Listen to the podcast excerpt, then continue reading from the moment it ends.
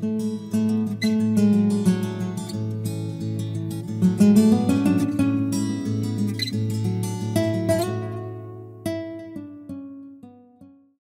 a abrir nuestras Biblias en Mateo capítulo 20, versículo 17 hasta el versículo 28.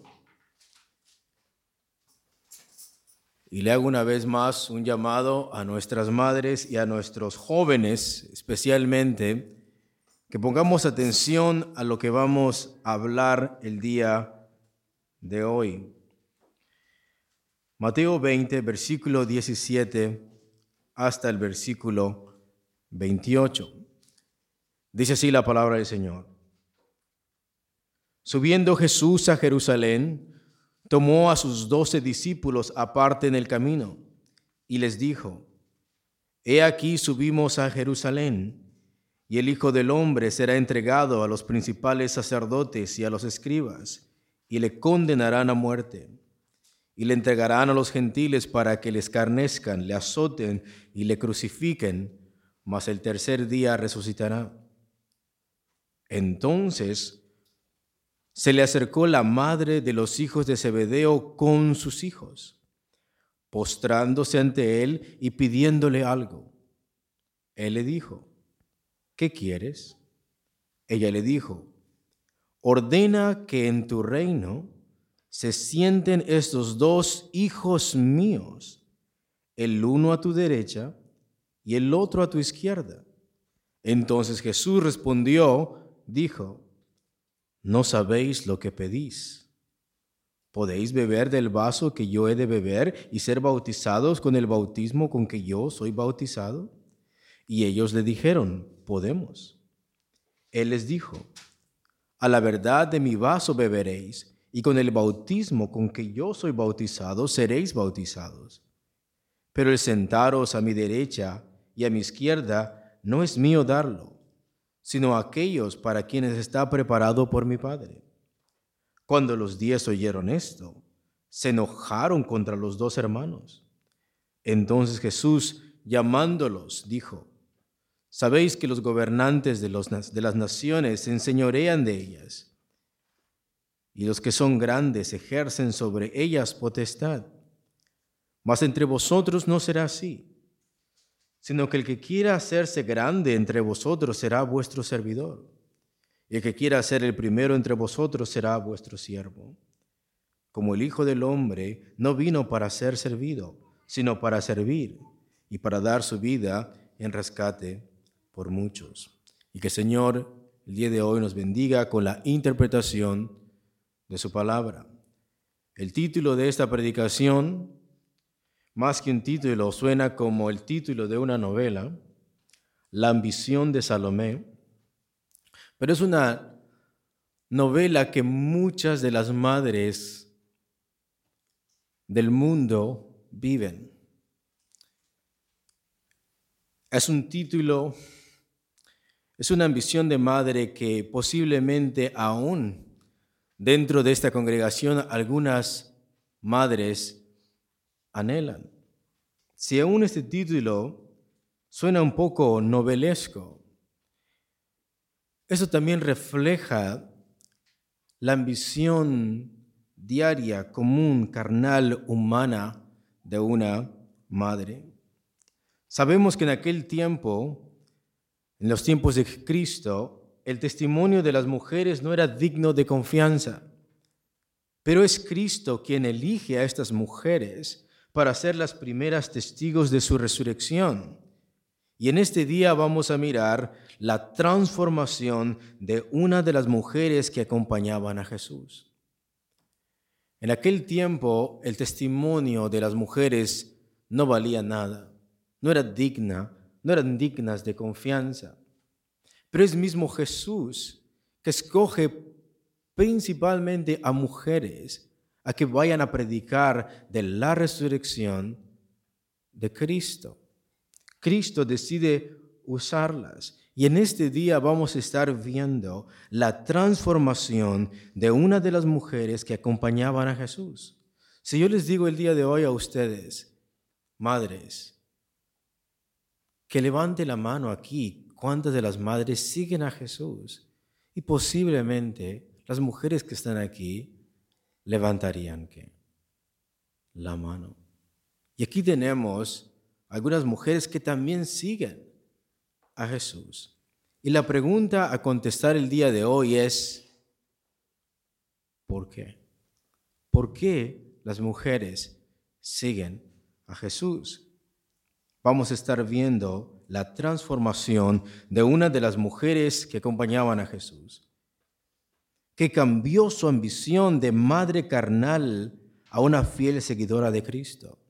Vamos a mirar que esta mujer al principio tenía deseos de madre humanos, deseos carnales para sus hijos, pero que en el transcurso de seguir a Jesús fueron cambiando sus ambiciones, fueron cambiando su perspectiva de la vida. Al momento de llegar a la cruz con Cristo, ella sufrió una transformación. Y al ver a Cristo resucitado, ella dejó de ser una madre preocupada por el bienestar humano de sus hijos, a ser una fiel discípula y seguidora de Cristo. Y ruego al Señor que el día de hoy a ustedes como madres les pase lo mismo. Veremos cómo la madre de los hijos de Zebedeo es transformada por la cruz de Cristo y la resurrección de Cristo. Vamos a mirar que una de las personas, una de las discípulas que fueron primeramente transformadas por la cruz de Cristo y la resurrección de Cristo fue una mamá, la madre de los hijos de Zebedeo. Fueron las mujeres que le seguían las primeras en ser impactadas por estos dos eventos, por la muerte de Cristo y por la resurrección de Cristo. Ellas fueron las primeras en ser impactadas por la resurrección y fueron las primeras en predicar acerca de la resurrección. Para estas mujeres fue imposible ser las mismas después de experimentar la resurrección de Cristo. Y si yo les pregunto el día de hoy a ustedes como madres, ¿cuántas creen en la resurrección de Cristo? Y otra vez, Posiblemente todas ustedes dirían, amén, pero la pregunta es ¿cuánto? ¿Cuánto te ha transformado la resurrección de Cristo? Porque vemos a Juana, vemos a Marta, vemos a María, vemos a Susana, vemos a Salomé el día de hoy, que eran mujeres distintas antes de la cruz, pero el impacto del mirar al Mesías crucificado y al mirar al Señor resucitado, fue imposible para estas mujeres ser igual. Mira lo que dice el versículo 20 de Mateo 20, por favor. Versículo 20, por favor, todas las mujeres, por favor. Dice así, entonces se le acercó la madre de los hijos de Zebedeo con sus hijos postrándose ante él y pidiéndole algo. Miramos que es la madre de los hijos de Zebedeo. Y la pregunta es, ¿quién es Zebedeo? ¿Quién es Zebedeo? Y era el padre de los apóstoles, Jacobo y Juan. ¿Quién es Zebedeo? Zebedeo es padre de los apóstoles Jacobo y Juan y que era de oficio pescador. Ellos tenían una compañía, tenían un negocio y era que eran pescadores. Y Zebedeo era the boss in the company. Zebedeo era el dueño de la compañía y sus hijos eran los co-dueños de esta compañía pesquera. En Mateo capítulo 4, versículo 21 dice lo siguiente. Pasado de ahí vio a otros dos hermanos, Jacobo, hijo de Zebedeo, y Juan, su hermano, en la barca con Zebedeo, su padre, que remendaban sus redes y los llamó. Entonces vemos que ellos son pesqueros, son hombres que tienen un negocio, tienen una compañía, y posiblemente esa compañía se llama así. Tanto Jacobo y Juan dejaron a su padre para seguir a Jesús. En Marcos capítulo 1, versículo 19 al 20 dice así, Pasando de ahí un poco más adelante, vio a Jacobo, hijo de Zebedeo, y a Juan su hermano. También ellos en la barca que remendaban las redes. Y luego los llamó y dejando a su padre Zebedeo en la barca con los jornaleros. Vemos que por eso sabemos que es una compañía, porque es el padre, los dos hijos y los trabajadores, los jornaleros personas que eran contratadas muchas veces por un día o por dos días, o cuando se les necesitaba. Y luego los llamó y dejando a su padre Zebedeo en la barca con los jornaleros le siguieron. Entonces el padre siguió con la compañía, siguió con sus ah, trabajadores, pero ellos al escuchar el llamado de Jesús, ¿qué es lo que hicieron? Le siguieron. ¿Estamos entendiendo, hermanos? Amén. Hermanas, ¿estamos entendiendo? Pero Cristo después les hace un segundo llamado. En el segundo llamado de estos dos discípulos se describe su devoción completa a seguir a Cristo. En una es, sígueme para ser mi discípulo, pero en la otra es, sígueme para ser un apóstol.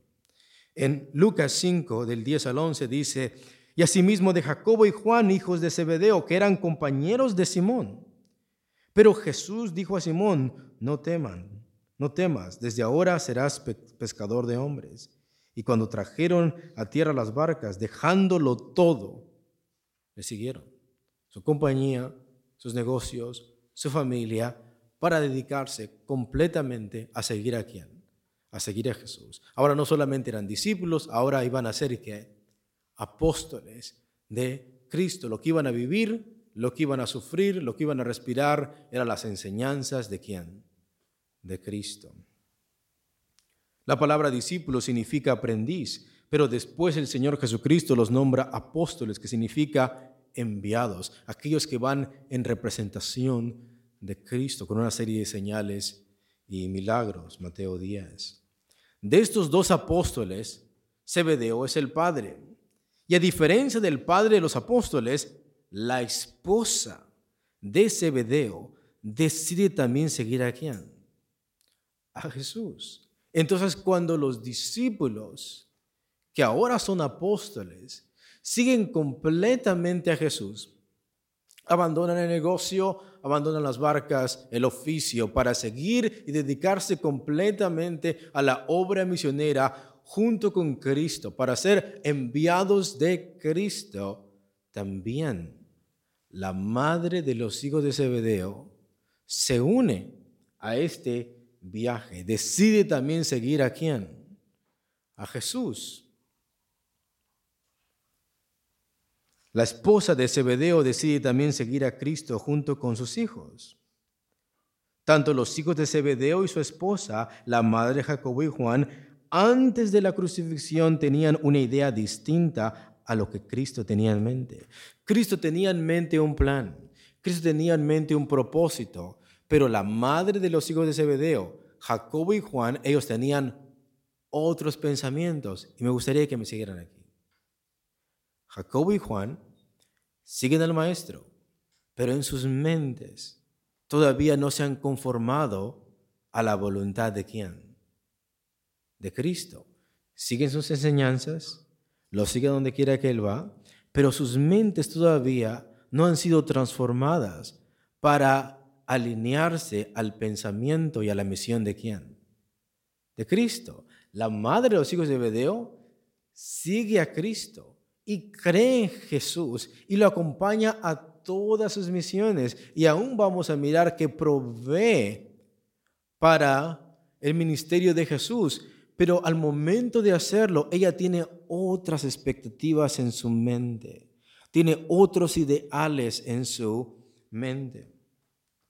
Tanto así es la mentalidad distinta de estos dos apóstoles, tanto es la mentalidad distinta de la madre de los hijos de Zebedeo junto con sus hijos, que Cristo les pone un apodo a estos dos hijos y les llama los hijos del trueno.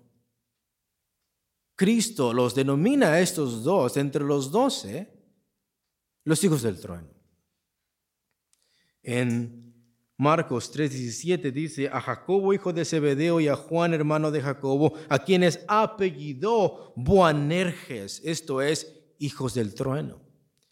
Según las notas de la Reina Valera 1995, dice, esta expresión semítica puede traducirse como hombres tempestuosos. ¿Cuánto dominaban su carácter? ¿Cuánto dominaban sus impulsos? Nada. Y es por eso que así como sentían, así actuaban. Y por eso de ahí el apellido, ustedes son hijos del rayo. Hacen lo que se les venga en mente. En el sentido de personas de carácter impulsivo. Son personas ambiciosas y son personas impulsivas. Aquello que quieren, tratan de buscarlo por sus meros impulsos. No son personas que piensan lo que están haciendo, sino que se dejan llevar por sus impulsos. ¿Y cuál es uno de los ejemplos que nos da la Biblia acerca de estos hijos del trueno? En Lucas 9, 51 al 56 dice, cuando se cumplió el tiempo en que él había de ser recibido arriba, afirmó su rostro para ir a Jerusalén y envió mensajeros delante de él, los cuales fueron y entraron a una aldea de los samaritanos para hacerle preparativos. Mas no le recibieron porque su aspecto era como de ir a Jerusalén. Viendo esto, sus discípulos, Jacobo y Juan, que son los hijos del trueno, dijeron, Señor, ¿quieres que mandemos que descienda fuego del cielo como hizo Elías y los consuma? Vemos la impulsibilidad de estos hombres. No recibieron a Jesús, lo mejor que podemos hacer es que caiga fuego y los consuma. Entonces volviéndose él, los reprendió diciendo, vosotros no sabéis de qué espíritu sois. Nótate, que esto surgió de sus impulsos, de sus deseos. Miraron que no aceptaron a Jesús. Bueno, que venga fuego y que Dios los chamusque, que Dios los consuma y los calcine, porque no recibieron aquí a Jesús. Ellos están actuando de una manera que impulsiva. Eso es interesante.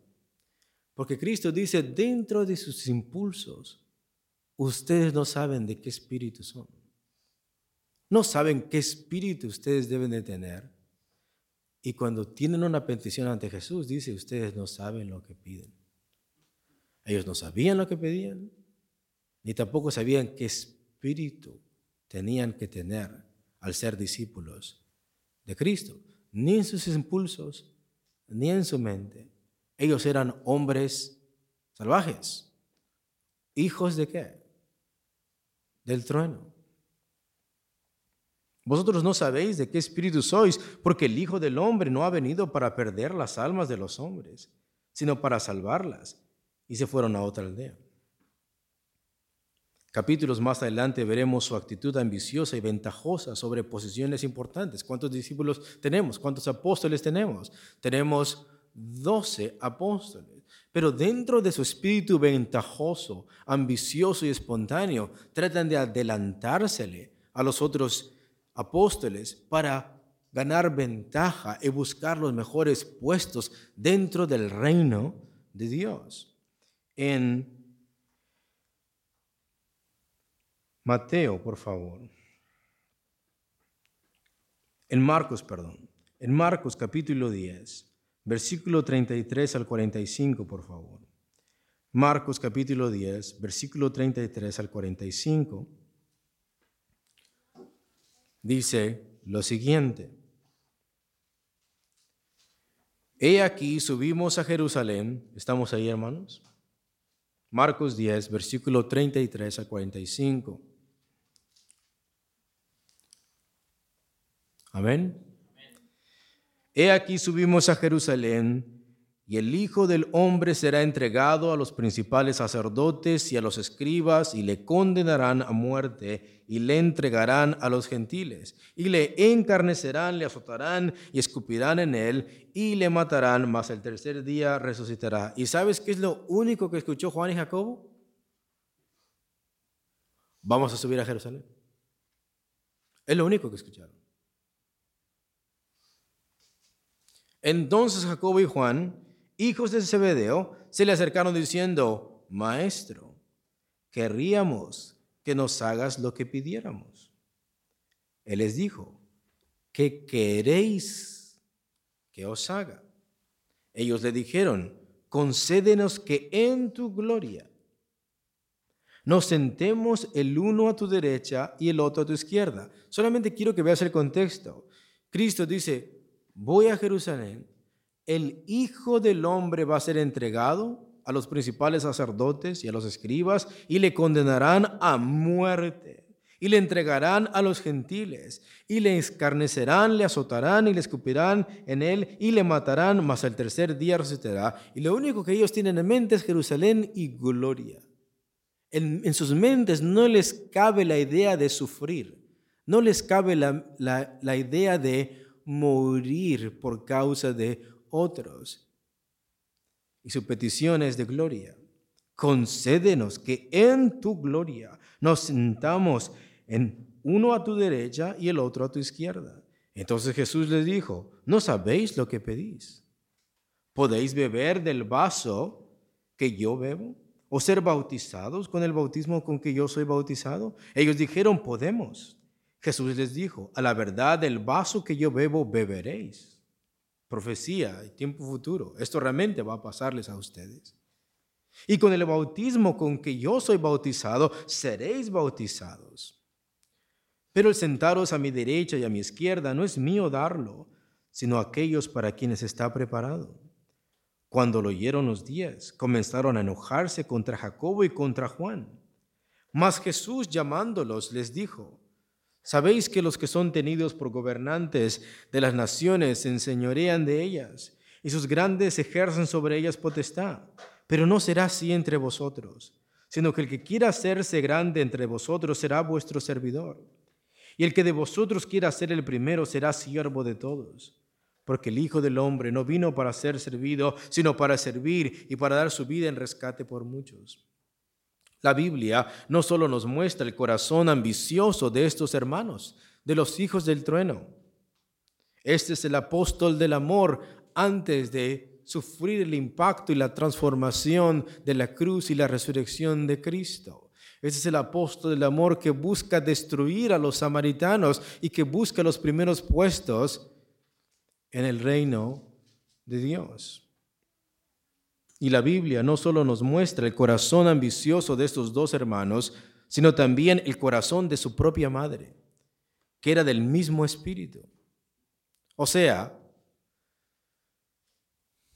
si eran apodados hijos del trueno de alguien, lo heredaron. Ese carácter de alguien lo aprendieron. Y la Biblia dice que ese carácter ambicioso, espontáneo, rencilloso, lo heredaron de su madre. Qué tan influenciados estaban estos hijos del trueno por su madre, a tal punto que cuando Cristo llama a los apóstoles, Juan y Jacobo, su madre también se le añade. Y no por motivos santos solamente. Ellos tienen otras cosas en mente. La mente de Jesús no es compatible con los pensamientos y las expectativas ni de la madre ni de los hijos. Ellos buscan gloria, ellos buscan renombre, pero Cristo les muestra una cruz. Les muestra una cruz. Mateo 20, versículo 17. Dice así, subiendo Jesús a Jerusalén, tomó a sus doce discípulos aparte en el camino y les dijo, He aquí subimos a Jerusalén, y el Hijo del Hombre será entregado a los principales sacerdotes y a los escribas y le condenarán a muerte, y le entregarán a los gentiles para que le escarnezcan, se burlen de él, lo insulten le azoten y le crucifiquen, mas el tercer día resucitará. Cuando Cristo dice eso, escúchalo, es el tercer anuncio de los sufrimientos que le aguardaban. Jesús es más explícito que en los primeros dos. El primero está en Mateo 16, 21. El segundo está en Mateo 16, 22 a 23. Este es el tercero. La tercera vez. La cuarta vez es cuando están en la cena del Señor. ¿Y cuánto ha cambiado la mentalidad de los discípulos? Que aún cuando están en la cena del Señor, se están preguntando, ¿quién es el mayor entre quienes? Entre ellos para que vean la mentalidad humana, carnal, egoísta de los santos apóstoles antes de ser transformados por la cruz y la resurrección de Cristo. Y vemos que alguien se le añade a estos dos hombres y es su madre. En el primer punto vamos a mirar la petición de Salomé. La petición de Salomé.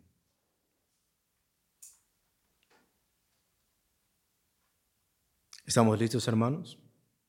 Amén. Entonces se le acercó la madre de los hijos de Zebedeo con sus hijos, postrándose ante él y pidiéndole algo.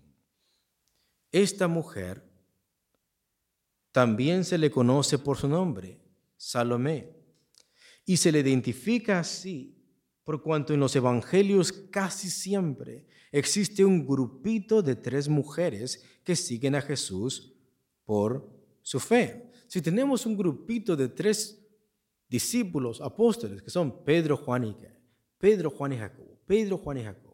Bueno, dentro de las mujeres, de las muchas mujeres que le siguen a Jesús, también tenemos un grupito de tres más devotas, más acompañantes de Jesús.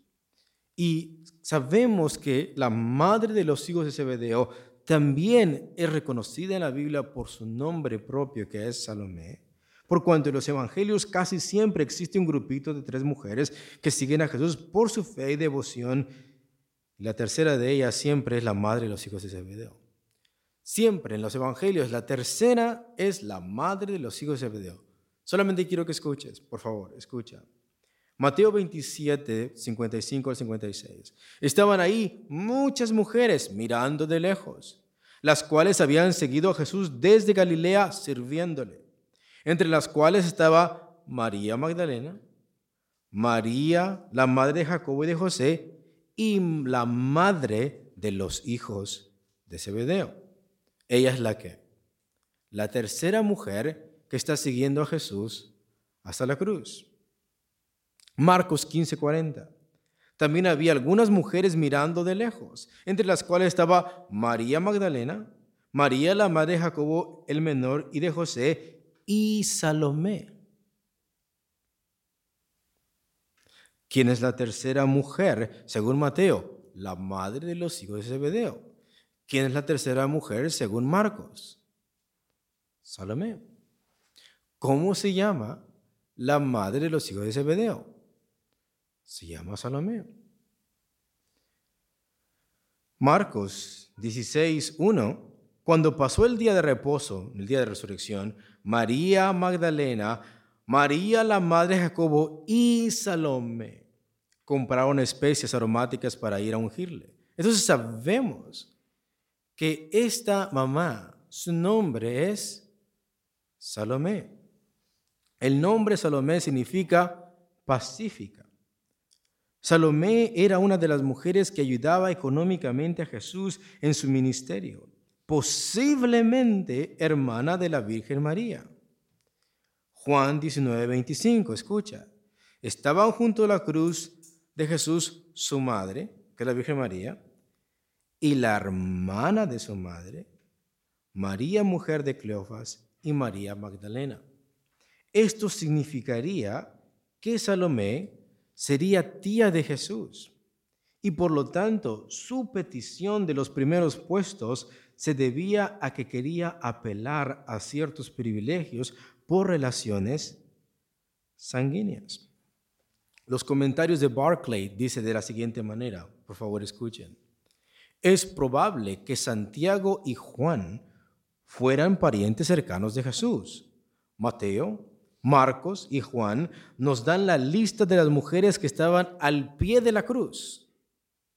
Mateo te da una lista de las mujeres que están al pie de la cruz. Marcos te da una lista de las mujeres que están al pie de la cruz. Y Juan nos da una lista de las mujeres que están al pie de la cruz. Vamos a ponerlas por orden, dice Barclay. La lista de Mateo es esta, Mateo 27, 56. Escuchen, por favor. María Magdalena, María la madre de Santiago y de José y la madre de los hijos de Zebedeo. Si le preguntas a Mateo, ¿quiénes mujeres o cuáles mujeres están al pie de la cruz? Y una de ellas es quién? La madre de los hijos de Zebedeo. La lista de Marcos es esta. Marcos 15:40. María Magdalena, María la madre de Santiago, el menor de José y Salomé. ¿Quién está al pie de la cruz? Salomé, que es la madre de los hijos de Zebedeo. Ahora preguntémosle a Juan. ¿Quiénes mujeres? ¿Cuáles mujeres están al pie de la cruz? La madre de Jesús, la hermana de su madre, María la mujer de Cleofas y María Magdalena. Dentro de estas candidatas no puede ser María Magdalena, no puede ser María, mujer de Cleofas, porque ella es la madre de los hijos de qué? Zebedeo. No puede ser la Virgen María. ¿Quién tiene que ser? La hermana de su madre. Y si Salomé es hermana de la Virgen María, Juan y Jacobo son primos de quién? De Cristo. Y Salomé es tía de quién? De Jesús. María Magdalena aparece en todas las listas. María, la madre de Santiago de José, debe de ser la misma que María, la mujer de Cleofas. Por tanto, la tercera mujer se describe de tres maneras. Mateo la llama la madre de los hijos de Zebedeo, Marcos la llama Salomé y Juan la llama la hermana de la madre de Jesús. Así que se nos dice que la madre de Santiago y Juan se llama Salomé y que era hermana de María, la madre de Jesús. Eso quiere decir que Santiago y Juan eran primos hermanos de Jesús. Puede ser que creyeran que su parentesco les daba derecho a un lugar especial en su reino. ¿Por qué Santiago y Jacobo se tienen que sentar a la derecha y a la izquierda de Jesús? Porque son primos hermanos de quién? De Cristo. ¿Y quién es el que y quién es aquella persona que va a hacer la petición junto con sus hijos? La tía de Jesús. ¿Y por qué la tía de Jesús va a hacer esta petición? Por la relación sanguínea, el parentesco que tiene María con Salomé con Jesús. O sea, la apelación es buscar una influencia para dejar a sus hijos bien parados, bien puestos, en una posición de poder, usando sus influencias sanguíneas. Siguiente punto. La reverencia y la oración de Salomé. Entonces, versículo 20, por favor, de Mateo 20. Entonces se le acercó la madre de los hijos de Zebedeo con sus hijos. Notemos, se le acercó la madre de los hijos de Zebedeo con sus hijos. Todos juntos, por favor. Postrándose ante él y pidiéndole algo. Salomé está a los pies de Cristo junto con sus hijos y ella invita a sus hijos que se postren ante quién? Ante Jesús. Ahora, esta es la tercera vez que Cristo anuncia que Él va a Jerusalén. Esta es la tercera vez que Cristo anuncia su muerte. Estamos cerca de las calles y la ciudad de Jericó. Faltan un poco de tiempo para que Jesús llegue a dónde? Llegue a Jerusalén. Y si falta un poco para que Jesús llegue a Jerusalén, ¿dónde está el gran rey? está en Jerusalén. Tenemos 12 candidatos a diferentes puestos. Pero dentro de la cultura judía, la persona que se sienta a la izquierda o a la derecha son las personas más importantes después del rey. Es más, Jesús en versículos pasados había prometido que los doce apóstoles se sentarían en doce tronos para juzgar a la tribu de Israel.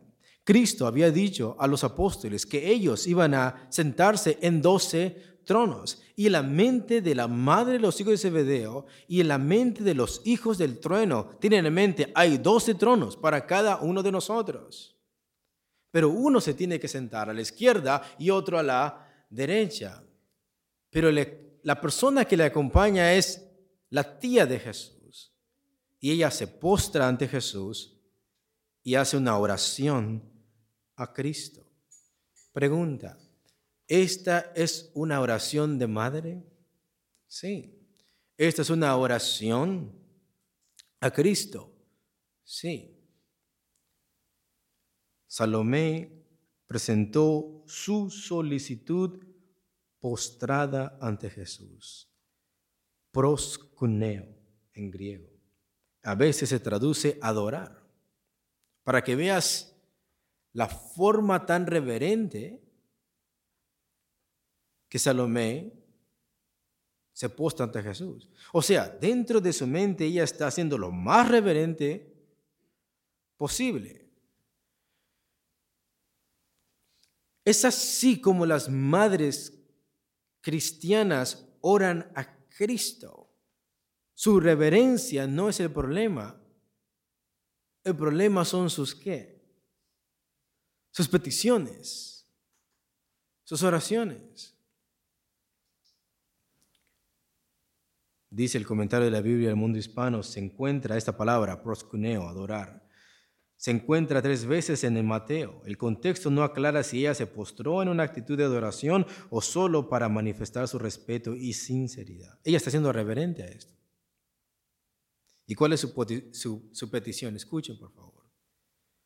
¿Cuál es la razón por la cual Salomé con sus hijos, cuál es la razón por la cual la madre de los hijos de Zebedeo ha dejado a su esposo para ir junto con sus hijos, están a punto de llegar a Jerusalén y antes de que lleguen la madre de los hijos de Zebedeo y los hijos del trono se le adelantan a los otros diez discípulos y caen a los pies de Cristo para orar algo. ¿Y cuál es la petición de esta madre? Primer lugar para mis hijos, poder para mis hijos y privilegios para qué? Para mis hijos. ¿Cuántas madres oran por lo mismo a Dios? para sus hijos. ¿Cuántas de las que están aquí?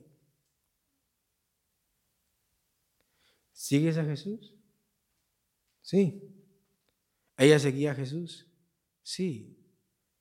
Pero su mentalidad no. Ella tiene en la mente Jesús es el rey, Señor, concede que su mente no se ha alineado al pensamiento de Cristo. Y ella busca el señorío de Jesús, el poder de Jesús, la influencia que tiene para ganar posiciones para sus hijos. La razón por la cual ando aquí es para dejar bien parados a mis quienes, a mis hijos. Yo quiero que mis hijos sean personas que ocupen un lugar de honor Recuerda que en aquel tiempo la política, la escuela y la religión son una misma cosa. Son una misma cosa. El día de hoy no es así, pero en aquel tiempo sí. Jesús es el rey, Jesús es profeta y Jesús es el Mesías. Todo en una cosa. Si Jesús es el Mesías y le siguen, ¿quiénes van a reinar juntamente con él? Pues los apóstoles. Y los apóstoles, ¿quiénes van a ejercer lugares de autoridad, los apóstoles. ¿Cuántas oraciones, cuántas salomés oran hacia Jesús todas las noches? Señor, que le vaya bien a mi qué? A mi hijo. Que mi hijo sea prosperado, que mi hijo tenga privilegios, influencia, fama, poder. Es lo que cada mujer carnal humanamente es lo que una madre busca para sus qué? Para sus hijos.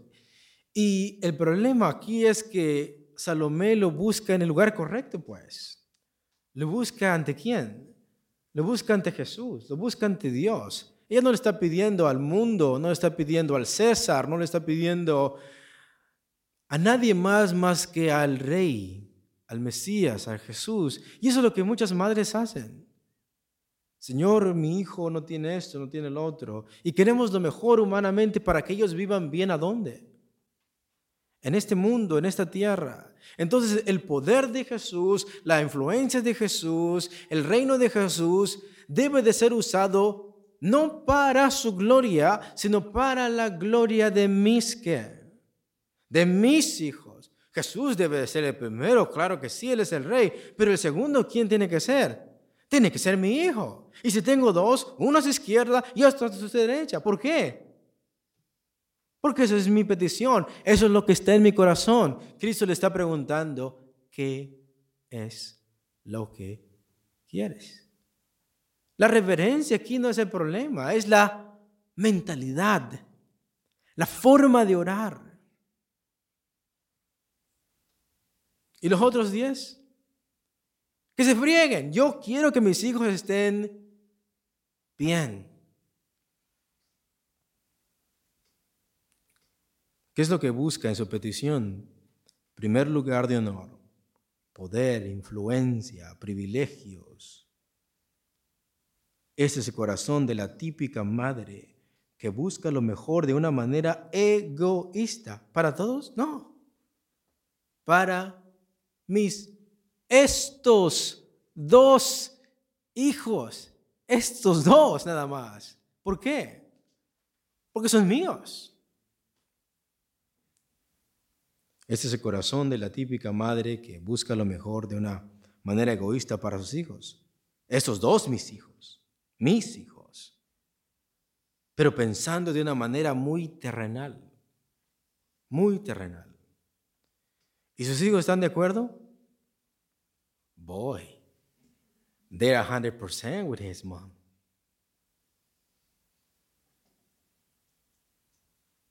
Es más, muchos comentarios dicen que son los hijos que influencian a la madre y buscan la escalera de la mamá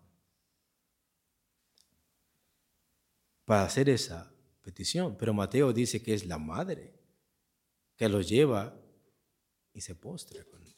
O sea, es el mismo espíritu. La misma mentalidad de la mamá es la misma mentalidad de quiénes? De los hijos.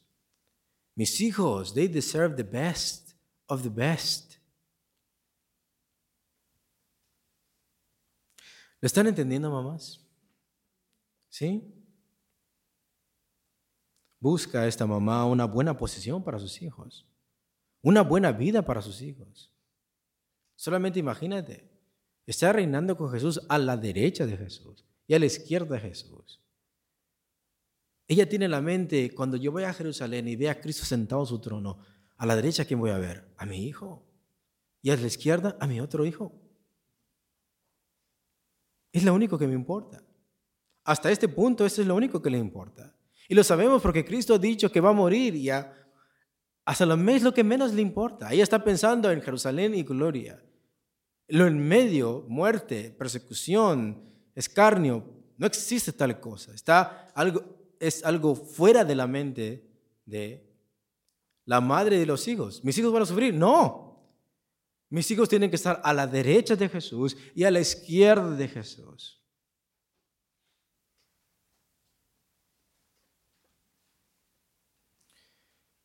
Pregunta, mamás, por favor. ¿Qué había en el corazón de esta mamá? Ayúdenme, por favor. Vamos a hacerlo interactivo. ¿Qué es lo que había en el corazón de esta mamá? No quiero mencionar nombres. ¿Quién me puede ayudar con esto? Así como le salga, está bien. Estamos hablando de los hijos del trueno. ¿Qué más? Ambición, exactamente. ¿Qué más? Egoísmo, exactamente. El bienestar, muy bien. ¿Ves cómo sí estamos hablando y le estamos atinando a todas esas cosas? ¿Qué más había ahí? ¿No? Qué bueno que no oras así, hermano. ¿Qué había en el corazón de esta madre? Seguía a Jesús, definitivamente seguía a Jesús.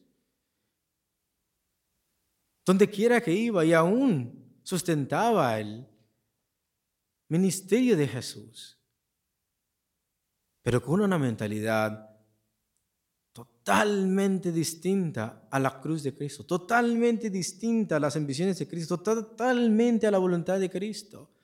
Tan contrario, tan antitético es que Cristo está hablando de muerte, de escarnio, y la madre y los hijos están pensando en posiciones, poder, gloria, ambición, puestos, privilegios. Pregúntate, ¿por qué seguía Salomé a Cristo? Bueno, la reverencia te lo está diciendo. ¿Qué es la verdadera ambición por la cual dejó su esposo y se fue con sus hijos? ¿Te das cuenta allí cuál es la verdadera ambición? Para Salomé es ahí o es nunca. O es nunca. Antes de que llegue Cristo a Jerusalén, yo me voy a postrar, voy a usar mi influencia para que mis hijos tengan el poder y la posición más honorable que pueda existir en todo Jerusalén.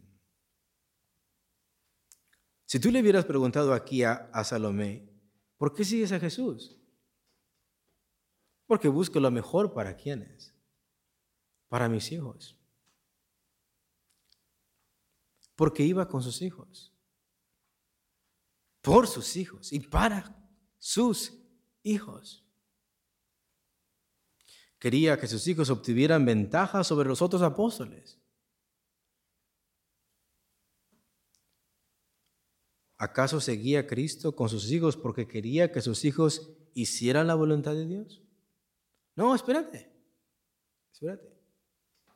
Cuando oras a Cristo por tus hijos, ¿oras más para que ellos les vaya bien o para que ellos se sometan a la voluntad de Cristo. ¿Qué es lo que haces más en tus oraciones?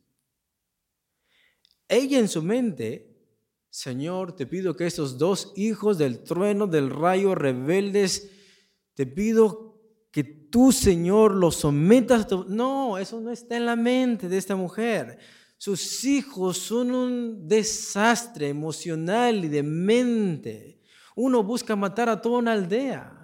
Quiere ser un terrorista, en serio, eso es lo que está pasando. Y los demás quieren los mejores puestos. ¿Eso le importa a la madre? No, no le importa eso. Lo único que le importa es que sus hijos tengan el mejor lugar, la mejor posición, la mejor influencia y su vida espiritual no me importa. Eso es lo que está pasando en esta escena.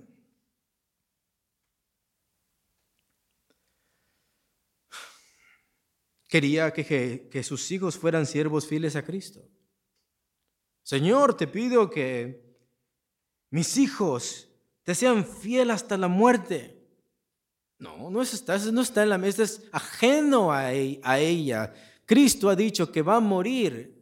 Eso en su mente no cabe, en la mente de Salomé no cabe para sus hijos. ¿Cuántas veces las madres Pueden orar, Señor, oro por mi hijo para que se someta a tu voluntad y que si muere por causa de Cristo, que muera con dignidad y que sea fiel hasta la muerte. No. Lo más importante es aquí, la hora, el poder, la influencia, que mi hijo tenga un buen trabajo, que mi hijo tenga una posición importante en el mundo y que le vaya bien. Esa es la oración de una mamá carnal.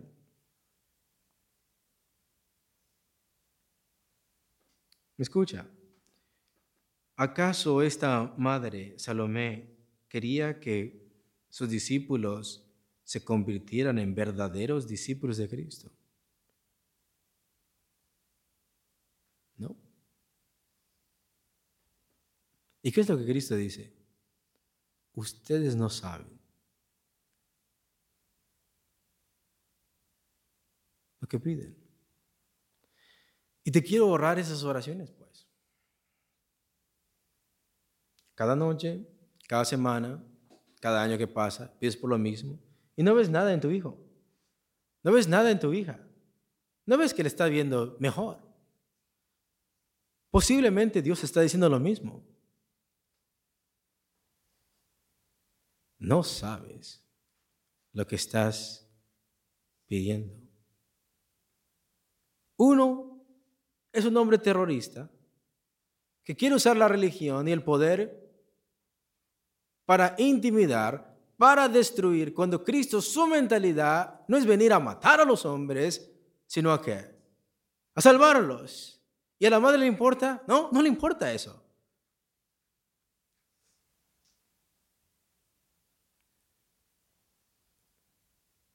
Son hijos ambiciosos, egoístas, aún dentro de la iglesia buscan qué? La posición de más honor, la posición de más influencia, la posición de más poder. ¿Buscan servir? Of course not.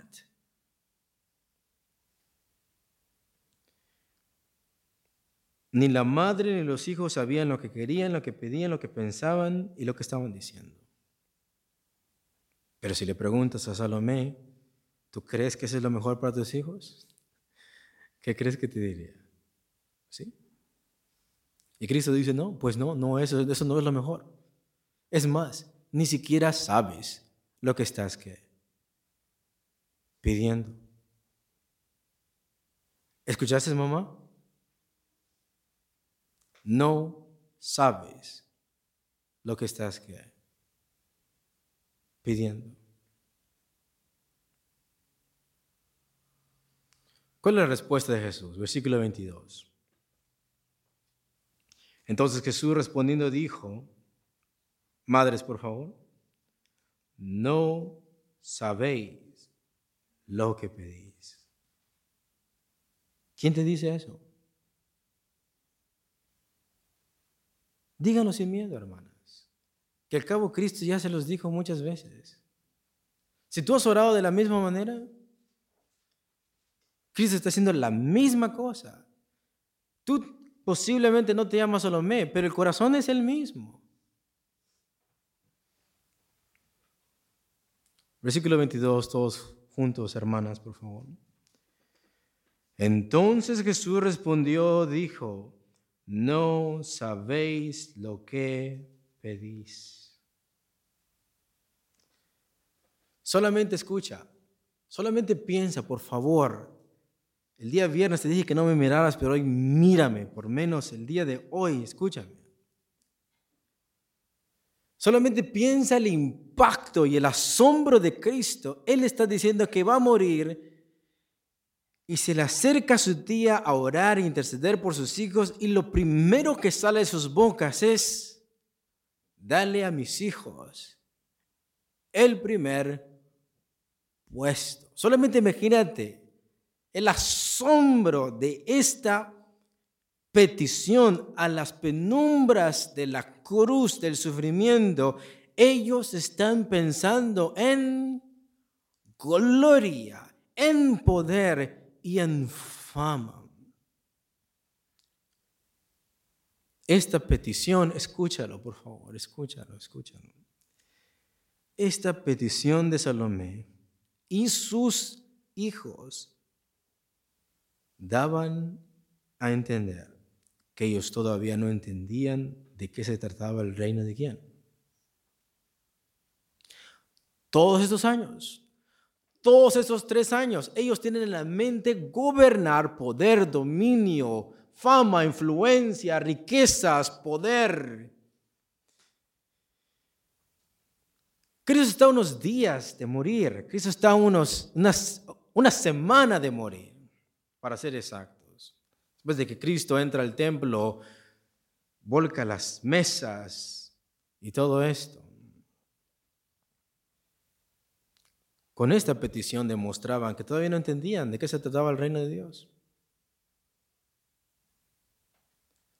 Todavía veían al reino de Dios por medio de un método humano. O sea, miraban, reino de Dios es mejor para mí porque si este reino es grande, para mí esto allá va a ser más grande para mí.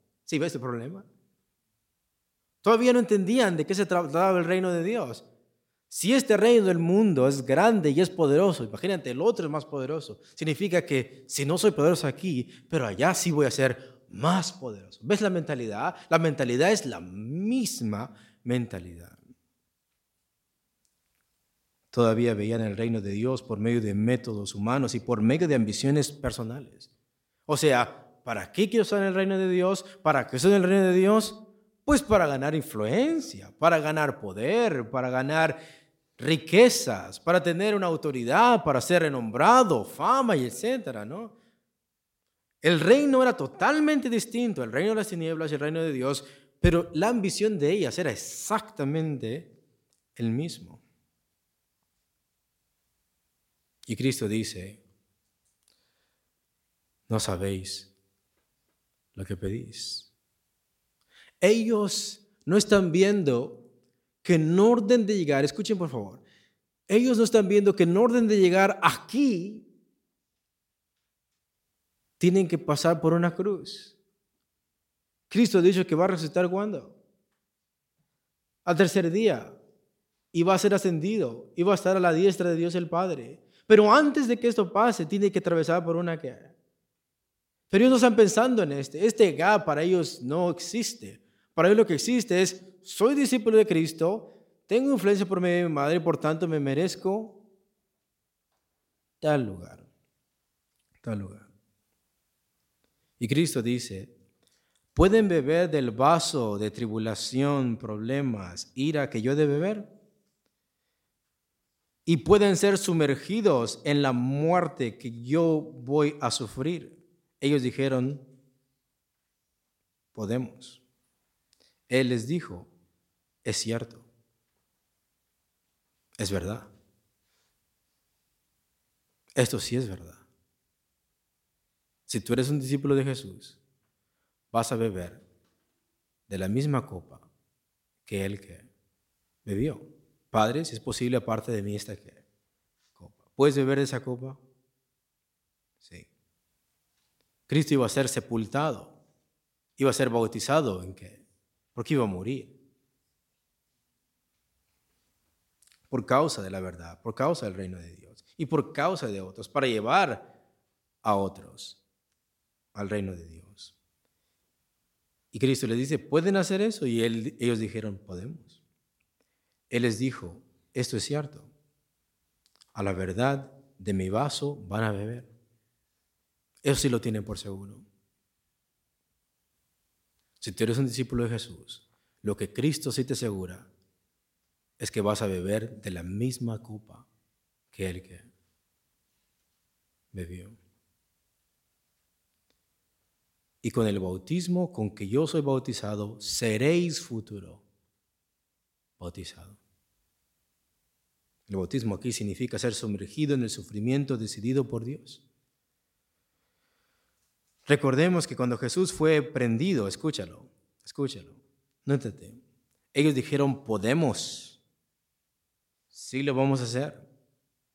Pero recordemos que cuando Jesús fue prendido en el huerto, ¿cuántos siguieron? Nadie quiso beber de esa copa. Nadie quiso ser bautizado con eso. Aún aquel que dijo que no le iba a negar, terminó negándole cuántas veces? Tres veces. Pero Cristo dice, algo sí te aseguro. Vas a beber de mi misma copa y vas a ser bautizado con el mismo bautizo que yo. Lo van a hacer. Y resulta que cuando se presentó esa oportunidad, lo que menos quisieron hacer Fue eso. Pero el sentaros a mi derecha y a mi izquierda no es mío darlo, sino aquellos para quienes está preparado por mi Padre. Los puestos no los determinan los creyentes. O sea, por mucho que ahora diga, Señor, por favor, quita el que está ahí a tu izquierda y a tu derecha y ponme a mí, eso no va a pasar.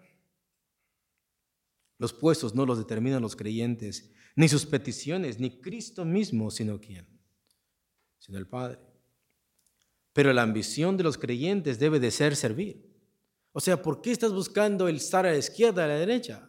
En la mente de estos discípulos no es que, no es servir. Pero Cristo está diciendo que si tú aún ambicionas un puesto dentro de la congregación, quieres tener influencia en la congregación, quieres tener un poder, un dominio dentro de la congregación, si tú ambicionas este poder, tu ambición en tu corazón debe de ser qué?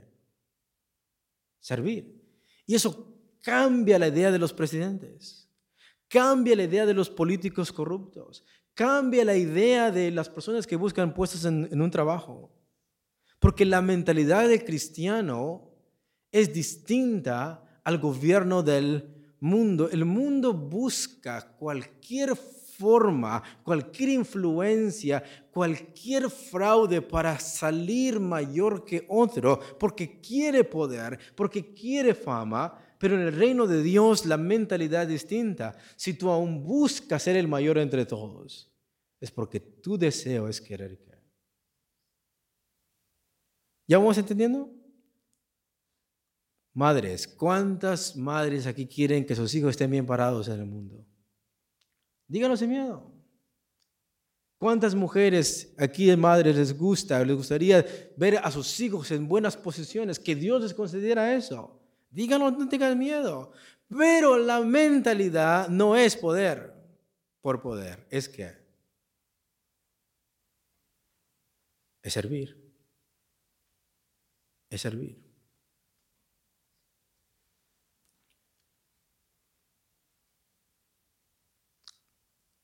Señor, yo oro para que mi hijo pueda ser el presidente de Estados Unidos que tú lo uses como tu siervo y que él pueda servir a su patria con honor y para honra y gloria de tu nombre. Esa es una buena oración. Esa es una buena oración. O quiero que mi hijo sea pastor, quiero que mi hijo sea un diácono, quiero que sea mi hijo un evangelista, pero no solamente para que digan el diácono o el evangelista, sino para que qué? Para que sirva.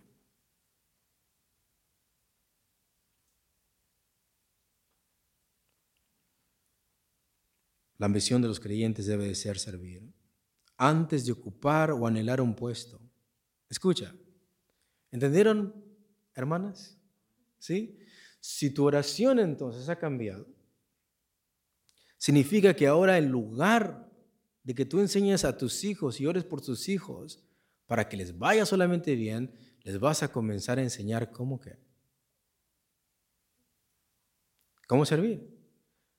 Si yo, hijo, quiero que tú seas presidente, quieras seas un doctor, quiero que seas una persona importante, antes de que llegues ahí te voy a enseñar para qué quieres estar ahí.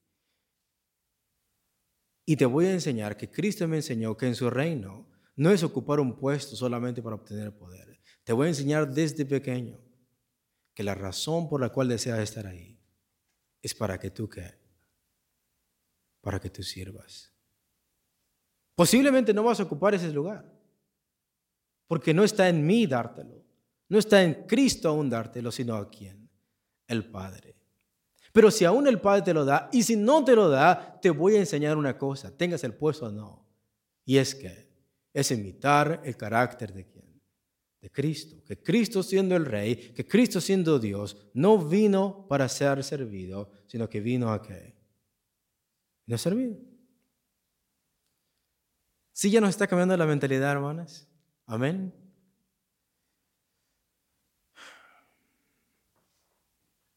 Si anhelan tales puestos, que su ambición no sea reinar por reinar poder por poder, nombre por nombre o gloria, sin la mente es servicio. Cuando los diez oyeron esto, se enojaron. Y no se enojaron porque por la imprudencia de la petición, sino porque se les habían que adelantado. ¿Cómo no se nos ocurrió antes? Se molestaron, se molestaron con la madre y con los hijos. Y es interesante que es que Salomé toma a sus hijos aparte los lleva aparte con Jesús. Y se los dice en privado y Cristo lo hace público y manda a llamar a todos sus discípulos. Versículo 25 dice, entonces Jesús llamándolos, los doce, dijo, ¿sabéis que los gobernantes de las naciones se enseñorean de ellas? Sí, están bajo la opresión del imperio romano. Y que los grandes ejercen sobre ellas potestad, como Herodes. Es natural, escúchalo por favor. Yo sé que íbamos a hacer vigilia, pero ¿qué más? Es natural que en el mundo haya rivalidad, ¿sí o no? Que llegues a un trabajo y que busques personas que están buscando pelear por un qué? Por un puesto. Es, es natural que en las elecciones existan fraudes, porque ese es el corazón de qué? Del mundo. Es natural que en cualquier posesión de poder busque la gente como serpientes y lobos, despedazarse el uno al otro para quedarse con el mejor puesto. Es natural allá afuera que existan intrigas, voy a meter en pleito a esa persona para que lo puedan despedir y yo me quede con este puesto. Eso es natural que pase, que la gente te acuse, que si de pronto se te está dando un puesto a ti en tu trabajo y te busquen a poner como manager o lo que sea, va a haber personas envidiosas que van a comenzar a intrigarte para que desistas de ese puesto. Eso es natural, es común en el mundo que eso pase. Celos, entre más tu patrón, entre más en la congregación, más Dios te use, entre más afuera Dios te bendiga, va a haber gente que va a tener celos. Aún lo dice Eclesiastés, eso es notado, eso es vanidad de vanidades, que aún cuando la excelencia comienza a surgir en la persona, también comienza a subir la envidia o los celos, los engaños para escalar. Voy a meter en pleito a esta persona, voy a robarme algo, le voy a decir que esta persona se lo robó. ¿Para qué? Para que lo corran. Para escalar las posiciones de autoridad, honor y privilegio. Pero no en el reino de Dios. Y eso es precisamente lo que estaba haciendo Salomé. Pero no es en el reino de Dios así. Cristo dice, más entre vosotros. No es que, no es así, no es así. Esas no son las razones por las cuales alguien debe desear tener una posición. Escucha lo que dice Jesús, que es una buena posición en el mundo, que es una buena posición en el reino de Dios, más entre vosotros no será así. De aquí en adelante no es así sino el que quiera hacerse grande entre vosotros será vuestro qué. ¿A quién tienes que mirar que sirve más entre la congregación?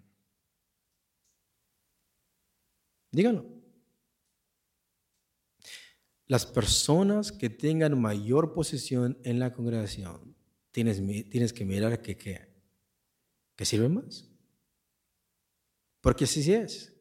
Y si tus pastores tus diáconos no les gusta servir, ese puesto no es para quienes.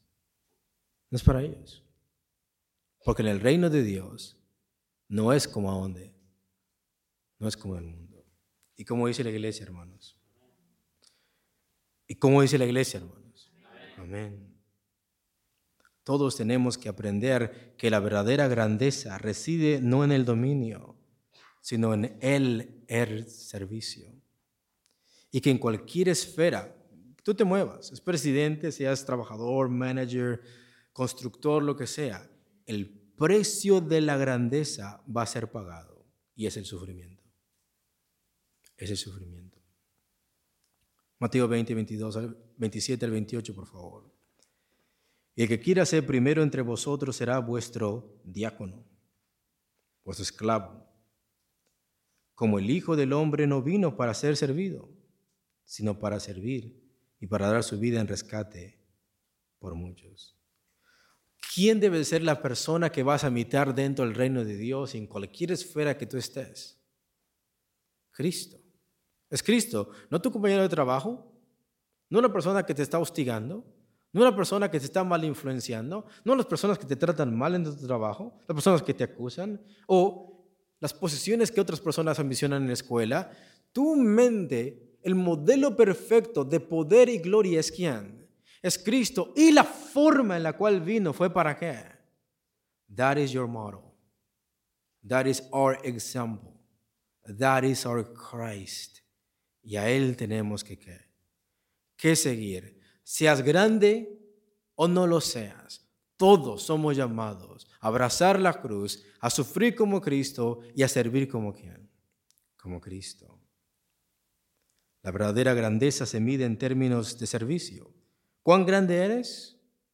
No es por cuán poder tengas, sino cuánto que sirvas. Eso es lo que te hace grande. Es lo que te hace grande.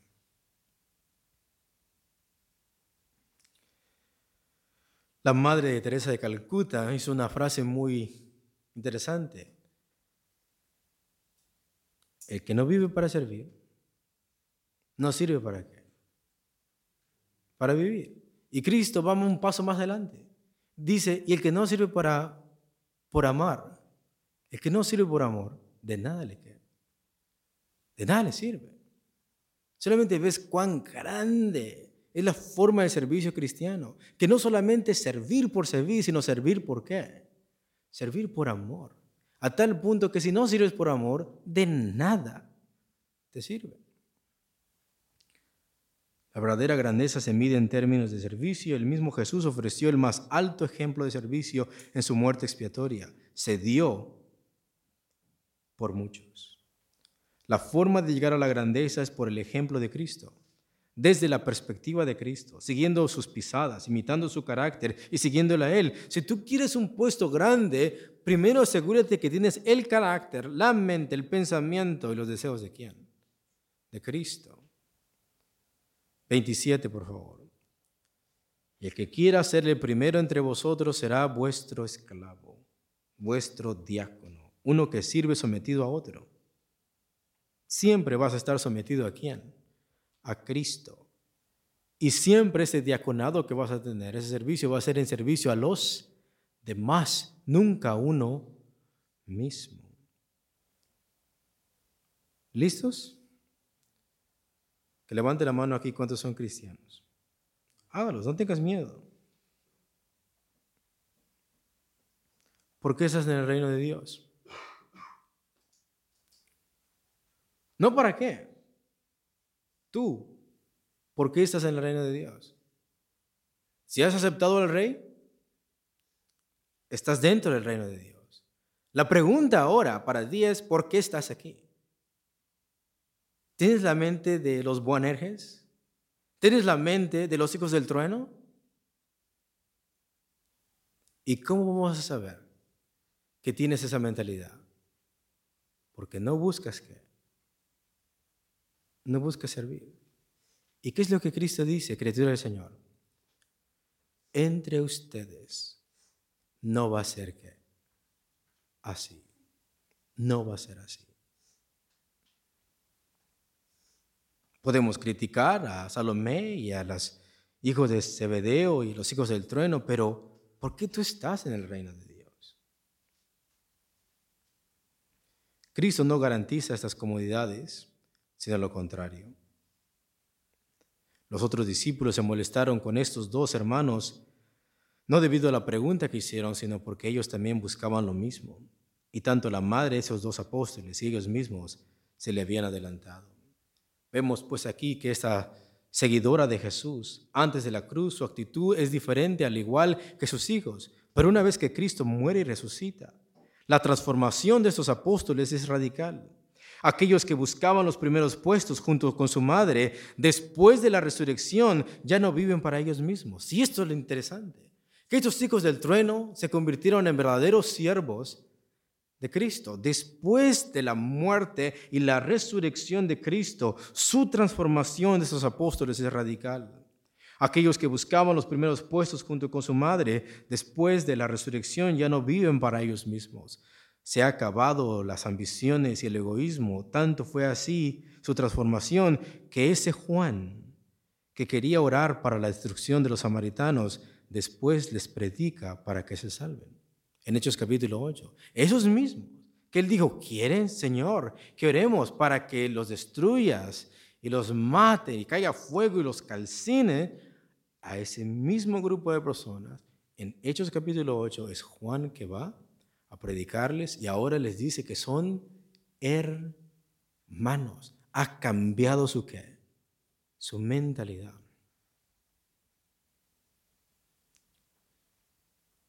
El apóstol Juan abandonó la actitud de querer ser un, tener un puesto terrenal. Imagínate, a su izquierda y a su derecha. Abandonó ese privilegio y buscó beber la copa del sufrimiento y aceptó el bautismo de los padecimientos de Cristo. Escucha, quiero que escuches ahora el nuevo Juan, el discípulo amado, que hace unos meses estaba de pie ante Jesús para buscar el primer puesto. Escucha lo que dice.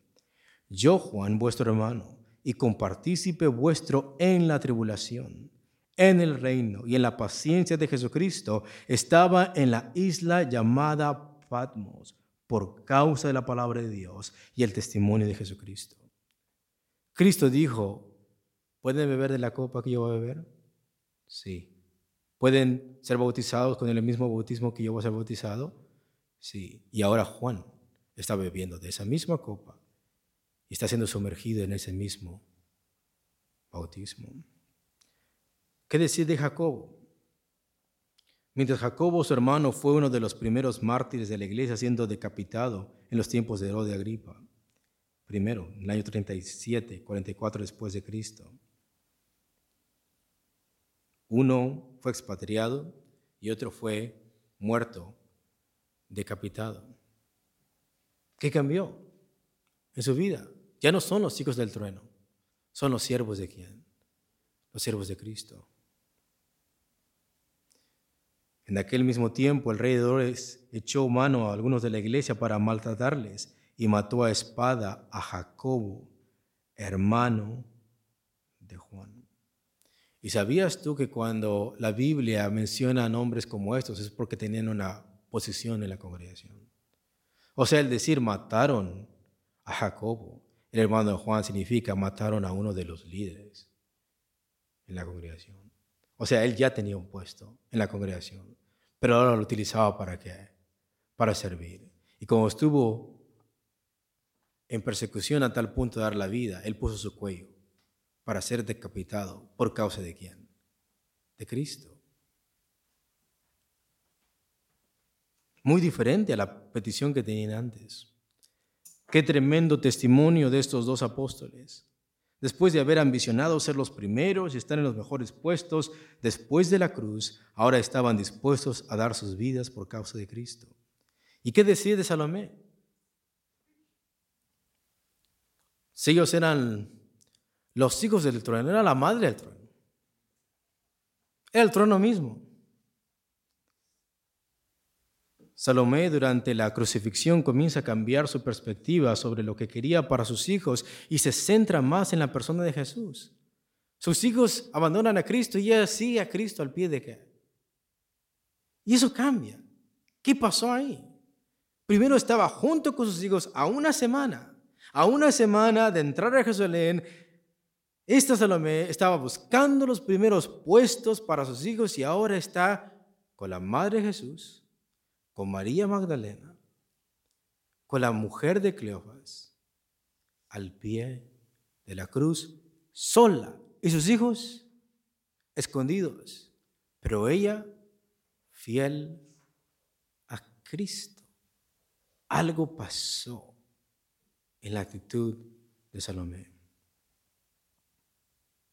Ella es una de las que se quedaron durante la crucifixión mientras los discípulos, con excepción de Juan, huyen por miedo de los judíos y romanos. Es interesante que aquí Salomé tiene una mayor fe y convicción de seguir a Cristo aún que sus propios hijos. ¿Cuánta convicción tienes en seguir a Cristo, aunque esto signifique la muerte?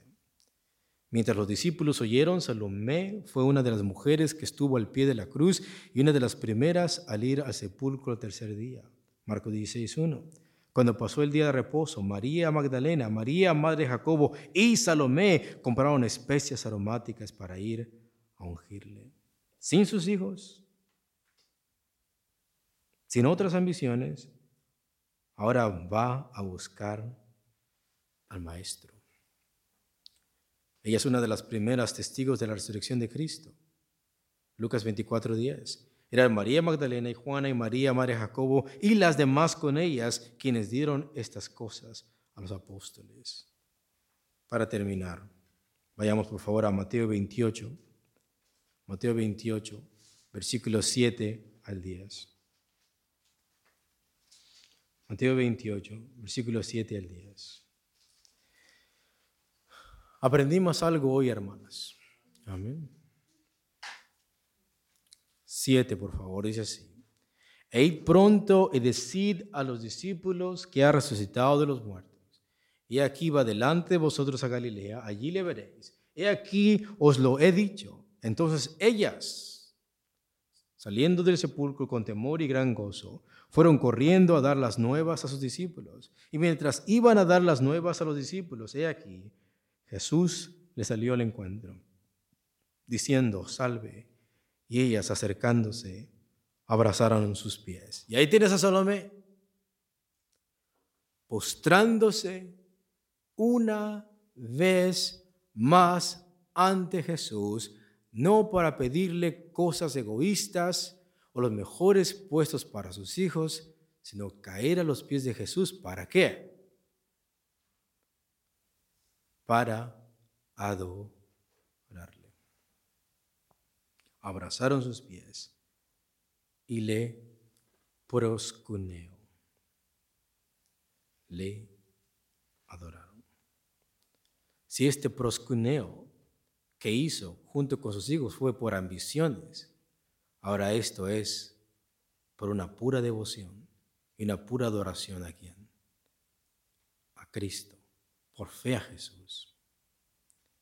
Entonces Jesús le dijo, no temáis, id, dad las nuevas a mis hermanos, para que vayan a Galilea y ahí me verán. Y ahora se ha convertido en una mujer, una madre ambiciosa, ahora una discípula verdadera de Jesucristo, que busca anunciar que Cristo no está muerto, sino que Cristo está aquí.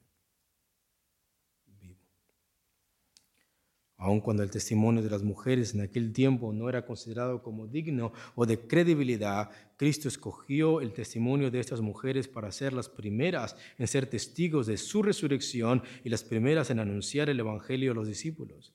Y una de esas mujeres es Salomé, que después de buscar una posición acomodada para sus hijos, ahora el testimonio de la resurrección es lo único que desea anunciar a los apóstoles. Pregunta mamá. ¿Cuánto te ha impactado y cuánto te ha transformado? La resurrección de Cristo. ¿Cuánto Cristo te ha transformado? Y que si todavía no tienes lo de Salomé, que el día de hoy caigamos a los pies de Cristo para pedir eso. Dios bendiga, hermanos. Damos 15 minutos cristianos.